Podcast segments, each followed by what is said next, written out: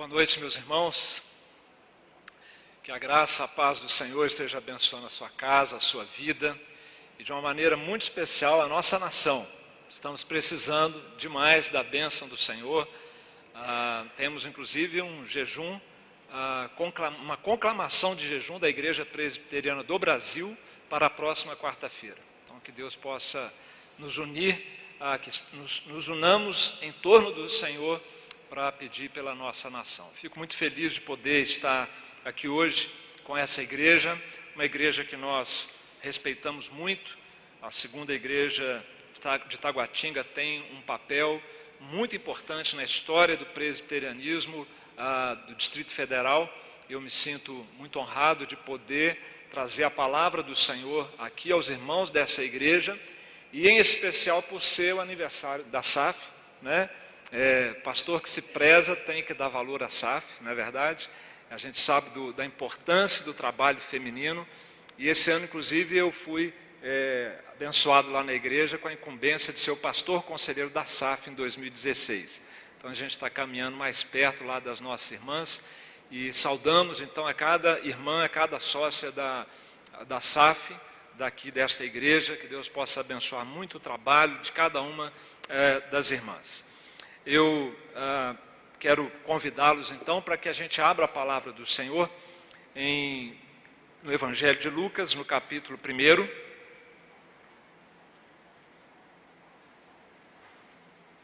Evangelho de Lucas, capítulo 1.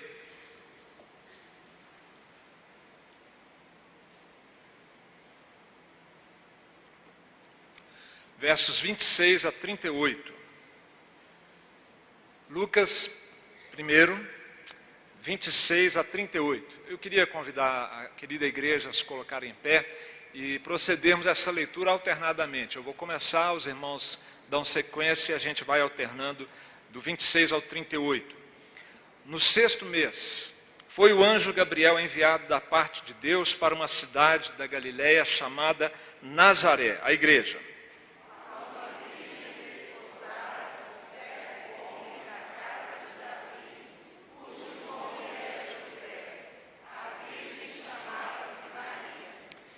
E entrando o anjo, aonde ela estava, disse: Alegra-te muito, favorecida, o Senhor é contigo.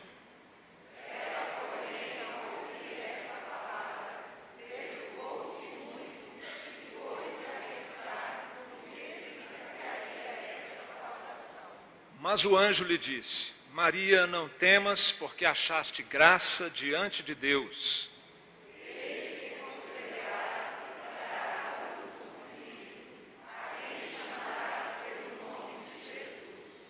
Este será grande e será chamado Filho do Altíssimo. Deus, o Senhor, lhe dará o trono de Davi, seu pai.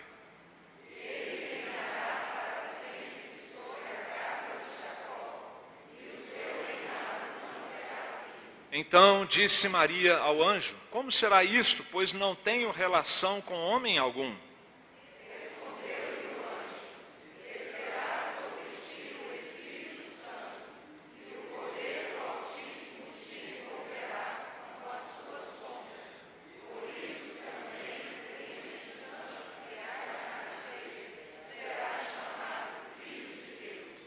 Isabel, tua parenta, igualmente concebeu um filho na sua velhice, sendo este já o sexto mês para aquela que diziam ser estéril.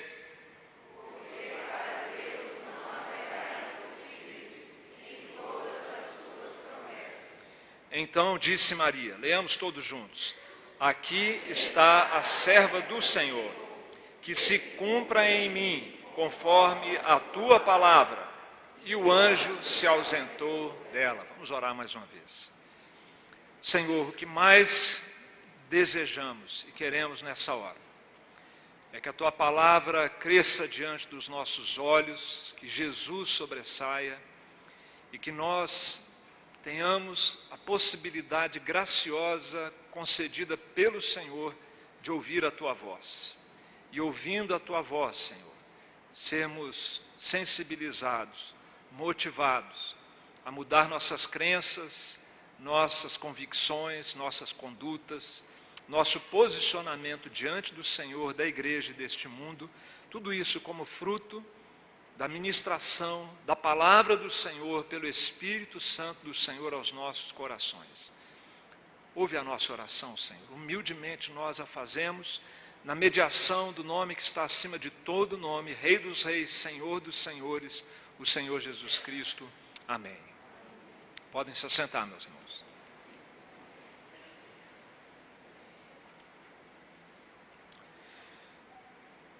Meus queridos irmãos, hoje é aniversário da SAF, 53 anos, uma SAF muito jovem, é a minha idade também, então eu tenho que falar que é jovem. Né? Ah, e eu queria então hoje partir de um texto bíblico como esse, que fala de uma mulher, e não uma mulher ah, qualquer, mas aquela que foi chamada e reconhecida como bendita entre as mulheres, uma mulher de destaque ah, no grupo das mulheres que já viveram e vivem no nosso planeta. Eu gostaria de compartilhar algumas questões, ah, ou refletir sobre o que está acontecendo no nosso mundo e como a palavra de Deus, que respostas e orientações ela tem para nós no que diz respeito ao ser mulher na nossa sociedade e no mundo de hoje. Ah, e eu começo com uma frase que eu ouvi e que eu li ah, não faz muito tempo. O mundo agora é das mulheres.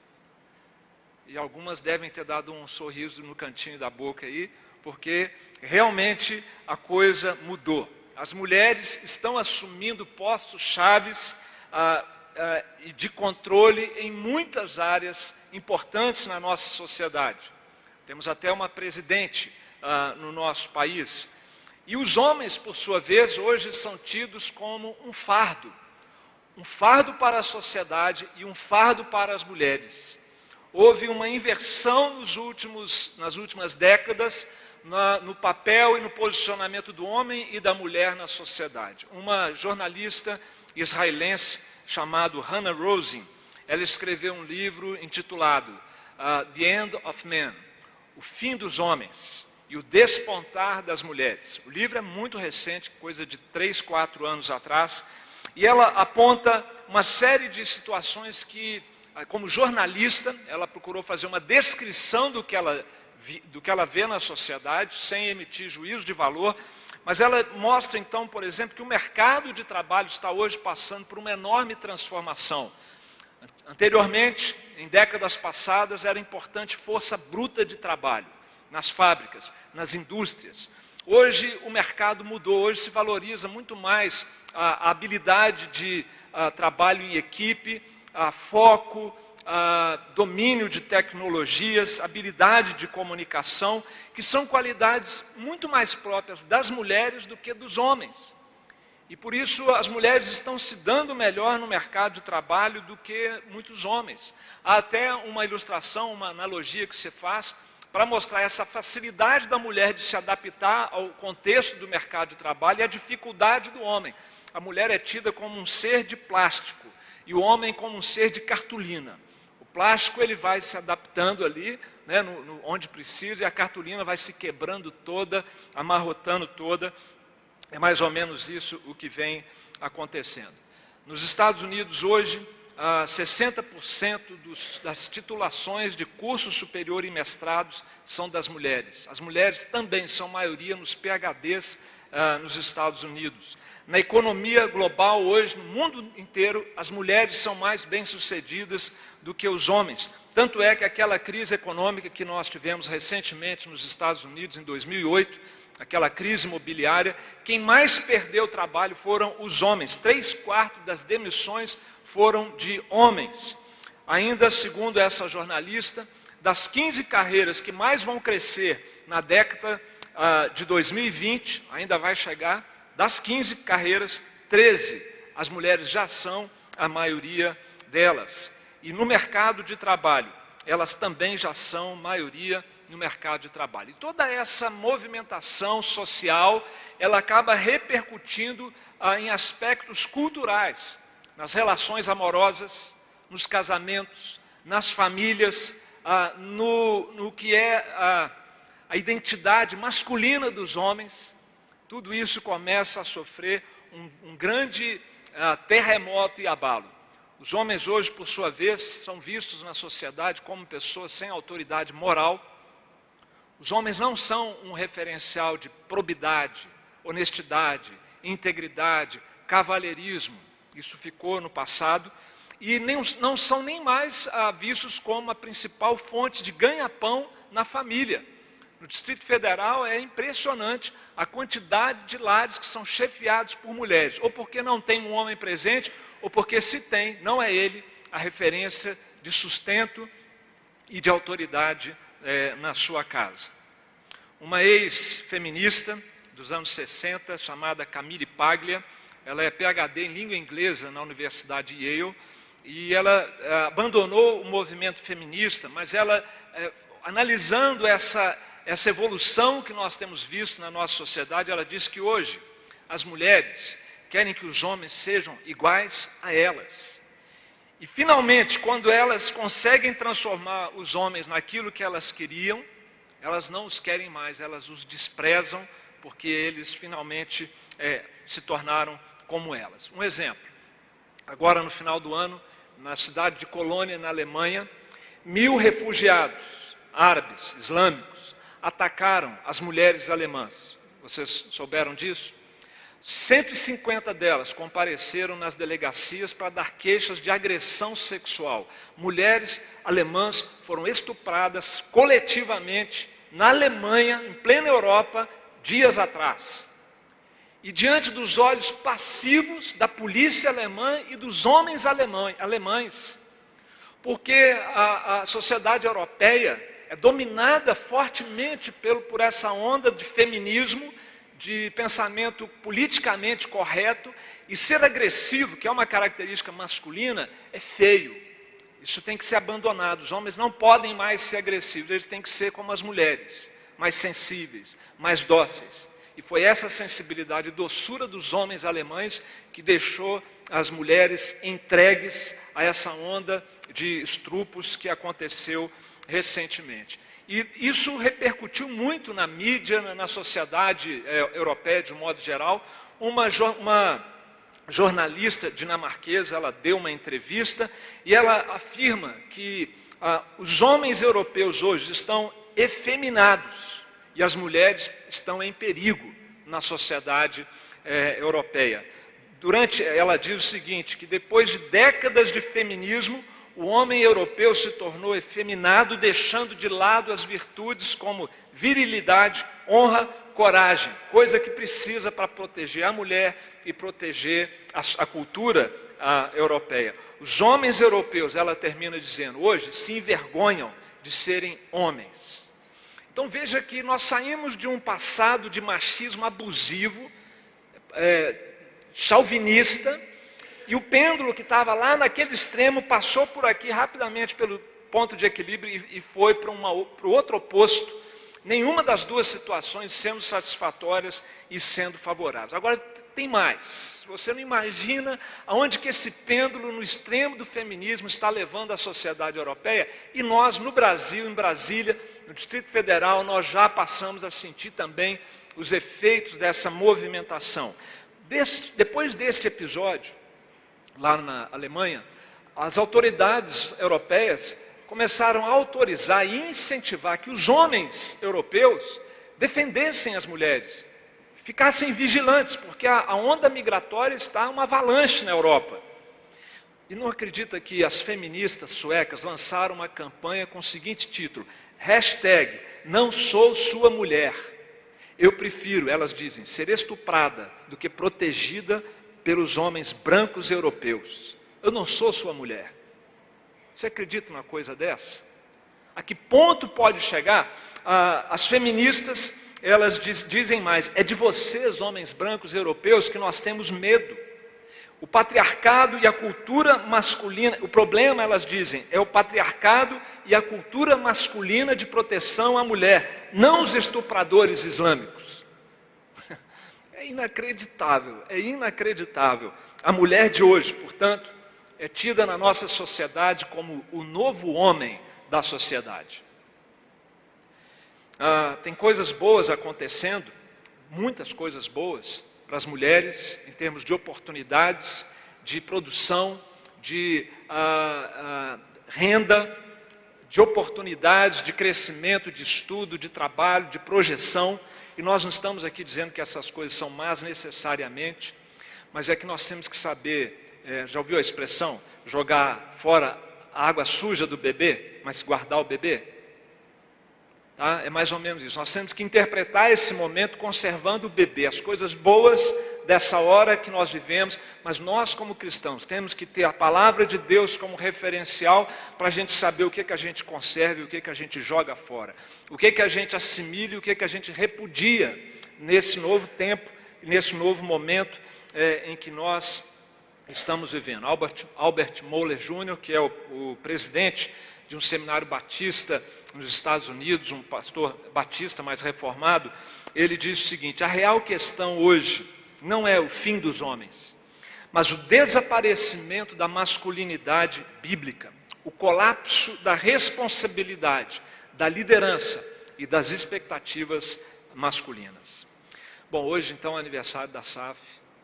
A gente precisa refletir sobre essa questão da feminilidade à luz da palavra de Deus e indiretamente ah, como isso afeta a masculinidade, que deve ser bíblica e também orientada pela palavra de Deus. A minha ênfase hoje vai ser mais na feminilidade, ah, quando for o dia do homem presbiteriano, né, numa outra ocasião, o aniversário da UPH, vocês é, é, encomendem ah, um sermão, uma pregação para dar um aperto, uma parafusada boa nos homens, tá bom? Mas hoje é uma palavra de carinho, de orientação para as mulheres da igreja. A mulher presbiteriana precisa viver o seu papel nessa nova sociedade, atenta ao design do Criador ah, para a sua feminilidade. Os tempos são desafiadores, são novos, são surpreendentes. E a mulher crente, especial, a mulher presbiteriana, precisa se voltar para a palavra de Deus e entender o design, o projeto de Deus para a feminilidade bíblica e assim poder viver diante do Senhor. O texto bíblico que nós lemos, começa, ou no, no versículo 38 diz: Então disse Maria: Aqui está a serva do Senhor, que se cumpra em mim conforme a tua palavra.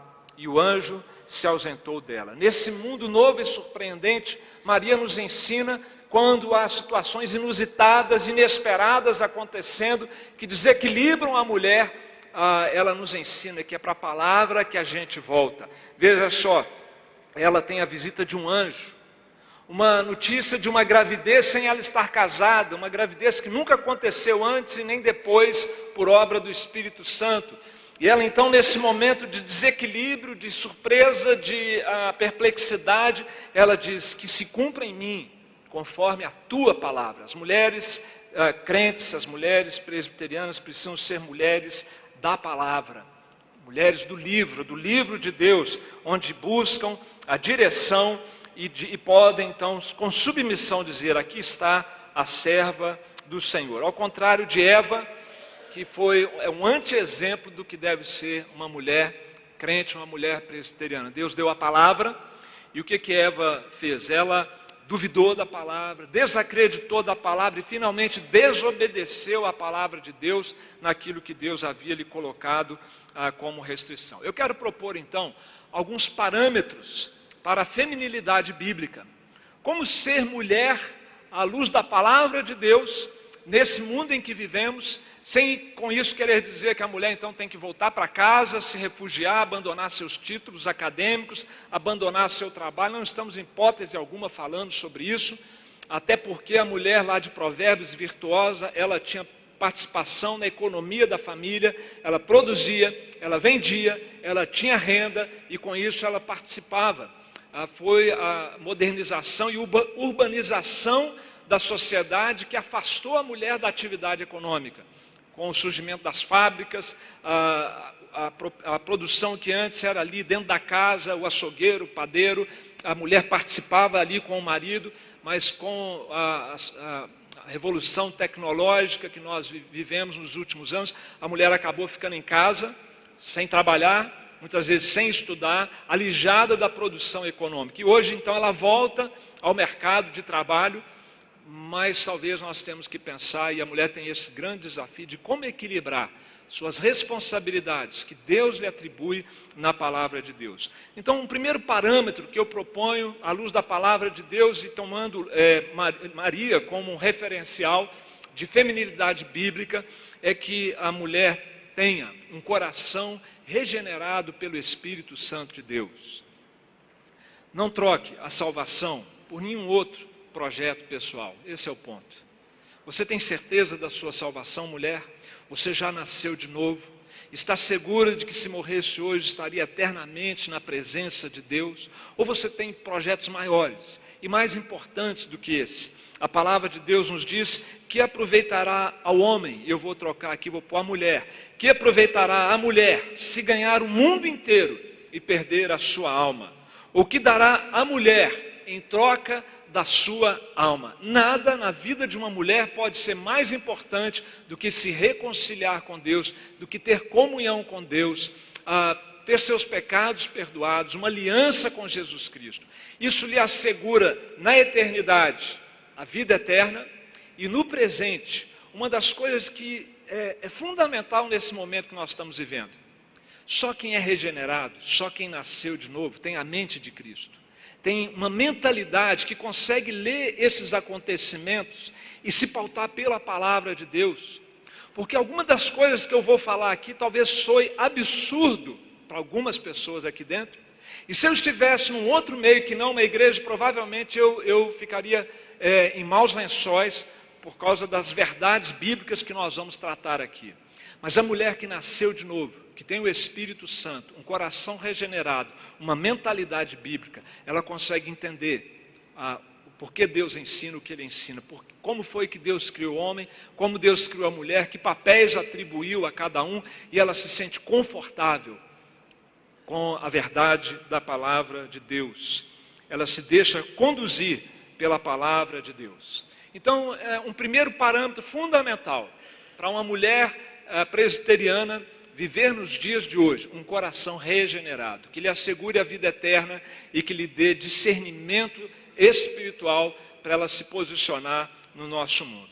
Um segundo parâmetro ah, de feminilidade bíblica, e talvez, talvez você ache que eu estou até sendo muito óbvio e repetitivo, mas veja que ah, nós já temos hoje dentro das igrejas o feminismo evangélico. Então nós precisamos voltar a algumas verdades antigas a palavra de Deus nos diz em Hebreus 2:1, importa que nos apeguemos às verdades já ouvidas, para que delas jamais nos desviemos. Então vamos recordar algumas verdades já ouvidas. Um segundo parâmetro é o cultivo da beleza interior. Há muita coisa sendo proposta para a mulher nos nossos dias.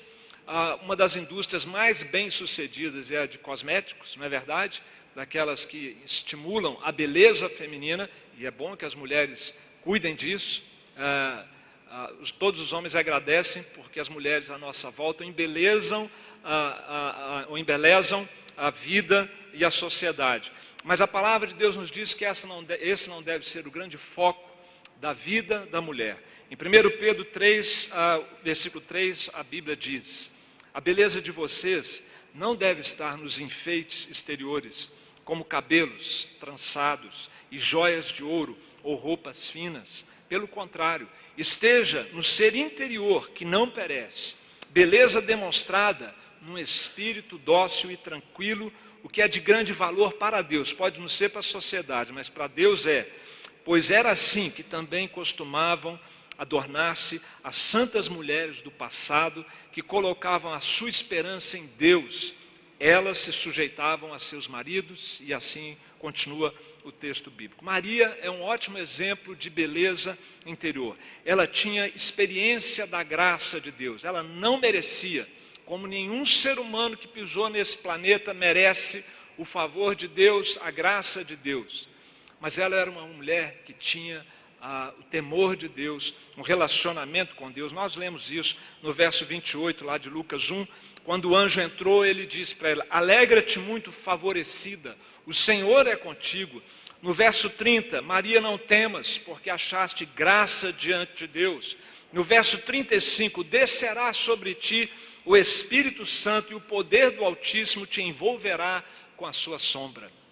Uma mulher de Deus, uma mulher que tinha o cultivo do seu relacionamento, da sua intimidade ah, com o Senhor. Isso é que faz da mulher uma mulher bonita, mais do que a sua beleza ah, exterior, e esta deve ser cuidada. Esse é um segundo parâmetro da palavra de Deus. Ao lado do novo nascimento, o cultivo, o desenvolvimento de um caráter parecido com o de Jesus, na mansidão, na bondade, na misericórdia, na sabedoria, a, a beleza interior da mulher. E agora vem um parâmetro que esse é complicado. Esse é complicado e pode dar problema dependendo do ambiente. O terceiro parâmetro é a mulher ter discernimento do que é a submissão, conforme a palavra de Deus ensina. Vamos começar pela submissão eh, ao marido. Por submissão, a, a palavra de Deus nos ensina que as mulheres devem honrar, preservar e reforçar a liderança e autoridade ah, dos seus maridos. No âmbito da família, no âmbito da igreja, um exemplo, a SAF.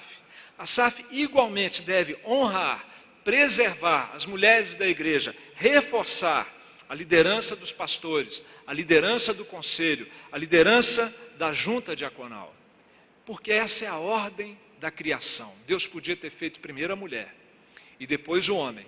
Então a mulher seria responsável pela iniciativa, pela, por introduzir o homem no jardim, por mostrar para ele o que, qual era o trabalho que Deus já tinha dado, quais eram as instruções de Deus, mas Deus criou primeiro o homem e trouxe a mulher depois para ser guiada e conduzida pelo homem ali no jardim do Éden.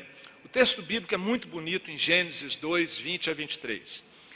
Todavia não se encontrou para o homem alguém que o auxiliasse e lhe correspondesse.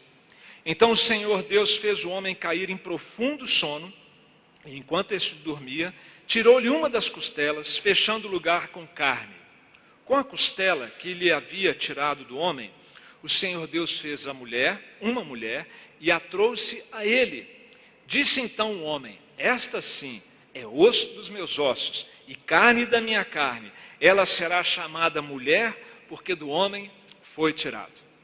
Meu colega lá na IPN, pastor Marcos Alexandre, ele conta que os rabinos, falando desse episódio aqui, diz que quando Deus criou o homem, ele viu que era muito bom. Quando ele criou a mulher, foi pura exibição, exibicionismo puro da parte de Deus, porque ele realmente caprichou e ele ah, ah, o fez, mas não só fez a mulher com um, uma anatomia diferente, mas fez a mulher também com características de personalidade diferentes, com papéis diferentes.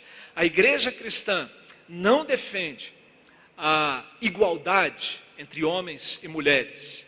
A igreja cristã defende a complementariedade entre homens e mulheres. Percebe a diferença? Homens e mulheres não são idênticos. Homens e mulheres são diferentes. Como eu mencionei, anatomia, personalidade, papéis, mas são complementares. O homem não é mais importante do que a mulher, mais digno do que a mulher, ah, mais qualquer outra coisa que a mulher, é simplesmente diferente, assim como é também a mulher. E nesse despontar da mulher na sociedade, ah, que a gente percebe hoje, está evidente o potencial e a capacidade das mulheres. Enquanto elas estavam dentro de casa somente, talvez isso ficasse mais obscurecido, mas hoje está evidente como por que, que elas estão se projetando tanto, sendo tão bem sucedidas, porque sempre foram capazes, criadas à imagem e semelhança de Deus. Agora elas têm oportunidade de mostrar isso fora de casa. Mas isso não significa então ah, que haja ou que seja o um momento para as mulheres ah, assumirem o papel que os homens, ah, que cabe aos homens na família, na igreja e na sociedade. Maria disse: Aqui está a serva do Senhor, que se cumpra em mim conforme a tua palavra. O que, que a palavra de Deus espera da mulher feminina, biblicamente feminina? John Piper escreveu um livro muito interessante, um livreto, quem sabe se você se interessar pelo tema, você possa adquiri-lo e lê-lo. Chama Qual é a diferença? O subtítulo é Masculinidade e Feminilidade, definidos de acordo com a Bíblia. E ele então dá um conceito de feminilidade, que é o seguinte: feminilidade madura é a disposição libertadora da mulher para afirmar, receber e cultivar a força e a liderança de homens dignos. O papel da mulher se expressa fortalecendo o papel do homem, não conflitando com ele, não medindo forças com ele, não querendo derrubá-lo e assumir agora o papel, a mulher é o novo homem da sociedade, porque o que acontece é que quando a mulher, os homens se omitem, e isso não é bom para ninguém, como mostra esse recente episódio ali eh, na Europa. Stott, citando um autor, ele diz o seguinte: quando Paulo ensina submissão, Paulo ah, está pensando no companheirismo voluntário por parte da mulher, livre, alegre e bem pensado, como demonstra o relacionamento entre Cristo e a igreja. Paulo não está aqui propondo um padrão de tiranização das mulheres por parte do homem mas que as mulheres entendam a sabedoria de Deus em ter feito as coisas dessa maneira, voluntariamente, alegremente, conscientemente, assumam o seu papel e ajudem os homens a reforçarem o seu trabalho. Stott diz, fechando essa, esse comentário dele, esse pensamento, ah, que é o momento para uma grata aceitação por parte da mulher do cuidado do seu marido. O problema é que muitos maridos não cuidam como deveriam. Mas no que diz respeito às mulheres, vivendo em, no momento em que vivemos e à luz da palavra de Deus, não queiram, irmãs, inverter os papéis. Que essa iniciativa não passa, não, não, não seja tomada por mulheres cristãs, por mulheres presbiterianas. Desde que as mulheres feministas, as mulheres sem temor de Deus, sem discernimento da palavra, façam isso. Invertam os papéis, atropelem os homens. Mas não é o caso da mulher é, cristã, porque dificilmente uma mulher se alegra de estar em, ao lado de um marido passivo, é, vulgarmente chamado de banana, porque ela finalmente tomou o lugar dele e ele fica ali em segundo plano. Honrem, respeitem, obedeçam aos seus maridos. Reforcem a liderança dos seus maridos. Tem mulheres que são muito mais capazes, muito mais líderes do que seus, do que seus maridos. Elas não devem assumir a liderança do seu lar. Elas devem treinar seus maridos, se for o caso. Com muito jeitinho. As mulheres sabem fazer isso. Né? Sem intimidar, sem atropelar, mas quem sabe ajudando para que eles assumam as suas responsabilidades. Nancy Pierce é uma escritora americana.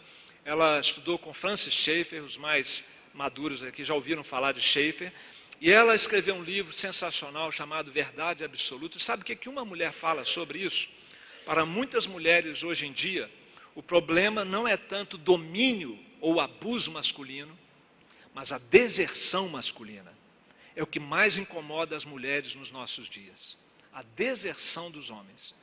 Os homens não assumem responsabilidade, não querem constituir família, coloca filho no mundo, não casa, se casa, ah, não cuida da, da vida espiritual da família, não cuida das necessidades da esposa, é ausente no lar. Esse é o maior problema que hoje nós temos na nossa sociedade. Num mundo novo, desafiador como o nosso, a, a mulher cristã valoriza o seu papel e entende o seu papel e recebe com alegria o seu papel de ser uma auxiliadora capaz. Eu gosto sempre de mencionar esse termo auxiliadora, que faz parte da designação da SAF, ah, que Deus criou a mulher para ser uma auxiliadora idônea, que é o mesmo, a mesma palavra no hebraico empregado no Salmo 54,4. Eis que Deus é o meu auxiliador, é o meu ajudador. Raciocine. Deus ajuda a gente que está aqui carente, dependente, necessitado daquilo que Deus tem e que nós não temos, certo? Pois a mesma coisa acontece na relação homem e mulher, na família, na igreja e na sociedade. A mulher é a ajudadora do homem. Eles se complementam. Nas fraquezas do homem, a mulher é a sua ajudadora. A mulher capacita os homens a serem mais sábios, mais prudentes, mais humanos. E o homem, por sua vez, se responsabiliza pela sociedade, pela família, pela igreja, cuida assume responsabilidade, mata no peito se vier alguém para fazer alguma coisa, é a gente que parte para cima, é, em casos extremos, claro. Né? Não é que estou estimulando aqui a agressividade gratuita, mas nós somos agressivos para, se precisar ser, a gente ser na hora que tiver que ser, não é verdade? A mulher cristã madura, com suas capacidades e sabedoria, torna o homem mais sábio, mais forte, e assim cada um cumpre o seu papel com equilíbrio, cumpre o seu papel ah, enriquecendo o relacionamento marido-mulher, enriquecendo o relacionamento mulheres e homens na igreja, mulheres e homens na sociedade. Esse parâmetro, então, o terceiro parâmetro, é o parâmetro que estimula as mulheres a discernirem o que é submissão e alegremente, com leveza, sem sentir que isso é um fardo, sem sentir que isso é uma imposição desnecessária da parte de Deus, compreenderem o seu papel ah, e igualmente que os homens entendam o seu papel e ambos cumpram juntos essa, essa, esses papéis. E para finalizar, meus irmãos, mais brevemente, um quarto parâmetro de fina, feminilidade bíblica que eu quero recordar às irmãs e aos irmãos é a prioridade que a mulher deve ter no cuidado do lar e, consequentemente, discipulando as jovens mulheres que virão depois que você tiver a sua experiência. O ponto aqui, meus irmãos, é que a mulher cristã, a mulher presbiteriana, nesse mundo transtornado que nós estamos vivendo, nesse mundo em que o pêndulo nunca passa pelo, nunca para no equilíbrio, sempre uma hora está no extremo do machismo, outra do feminismo, mas a palavra de Deus, independente da, do, das circunstâncias, passará o céu e a terra mas as minhas palavras não passarão. A palavra de Deus continua valendo, a sabedoria de Deus está expressa na palavra de Deus. A sociedade pode desacreditar de Deus, jogar toda a herança judaico-cristã do Velho e do Novo Testamento na lata do lixo da história, como estão querendo fazer, estão tentando reinventar a sociedade, estão tentando reinventar a família, reinventar o papel do homem e da mulher, e o caos é o que está reservado para quem ousa fazer as coisas de um modo diferente daquele que o Criador nos ensinou. E a gente está vendo isso a toda hora. Você deve ter gente, inclusive na família, que passa por dificuldades, por essa tentativa de fazer as coisas de modo diferente da palavra de Deus. Valorizem, minhas irmãs, o lar. Valorizem o marido. Valorizem a maternidade. Coisa triste está acontecendo hoje em dia no mundo todo, com exceção dos islâmicos. Né? Mas a tendência no mundo inteiro é cada vez ter menos filhos, porque filho dá trabalho e custa caro. Filho não é mais herança do Senhor. Filho não é mais um privilégio, uma bênção de Deus. A gente conhece gente que queria ter filhos e não pode ter e sofre duramente com isso. Casos mais excepcionais, né, que nós temos na igreja, na sociedade. Mas a grande maioria está vendo filhos como um problema, como um fardo, como um peso, e não como uma oportunidade de Deus te dar um presente para você investir nesse presente, para ele estar na eternidade com você, adorando a Deus, como filhos da aliança que são os nossos filhos, porque nós temos uma aliança familiar com Jesus. Ele salva individualmente, mas aquele que é salvo, Jesus fala: vou abençoar sua descendência. Vou abençoar sua descendência. Isso está em todas as páginas do Velho e do Novo Testamento.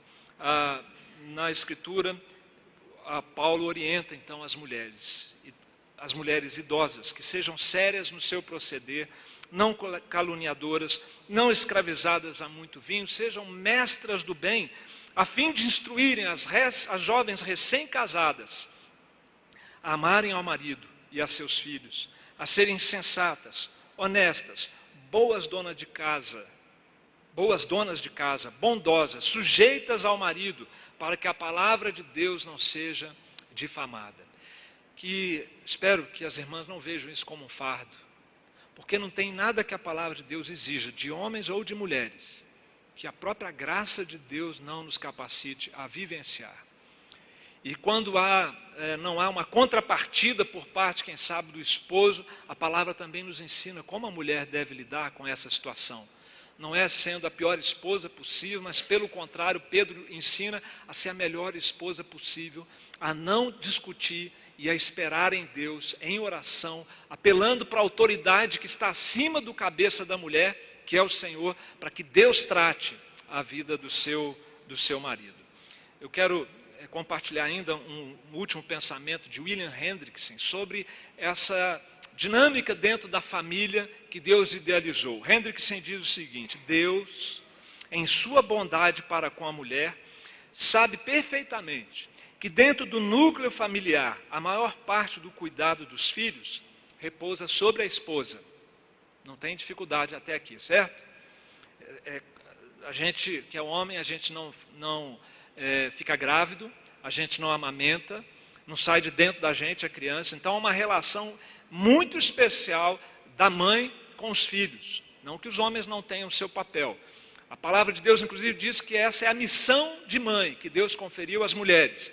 Mas Hendricks conclui dizendo: é por isso, por causa dessa relação única da mãe com a prole em casa, que Deus colocou a responsabilidade última no tocante à família sobre os ombros do esposo, determinando a esposa o dever de obedecê-lo. Porque ele vai estar imbuído, se é um homem crente, se é um homem que se pauta pela palavra de Deus, de liderar, de se responsabilizar, de cuidar, de servir a sua esposa, servir aos seus filhos em amor, liderando, tomando decisões, consultando a sua esposa, aprendendo e adquirindo sabedoria com ela, mas tomando a responsabilidade do lar nas suas mãos. No mundo novo e desafiador, a mulher cristã, a mulher presbiteriana, valoriza o lar, exalta a maternidade e auxilia as mais jovens. Quero concluir, meus irmãos e minhas irmãs, é, eu não sei aonde as coisas vão parar no nosso mundo. Nós vivemos numa sociedade anticristã. Está cheio de anticristos por aí, né? Ah, exercendo influência na sociedade, na mídia, no meio artístico, na, no, nas câmaras legislativas, aprovando leis que são frontalmente contrárias à palavra de Deus. O sentimento e a cultura do anticristo é, permeia a nossa sociedade.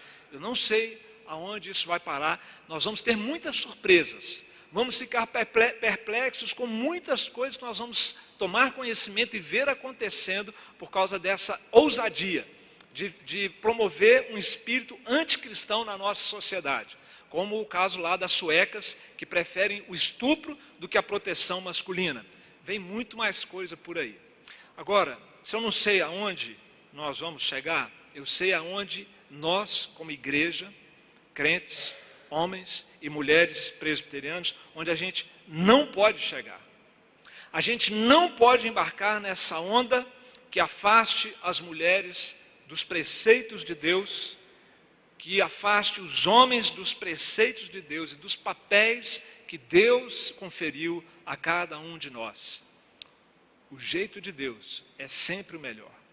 A palavra de Deus diz: aquele que guarda o mandamento não experimenta nenhum mal.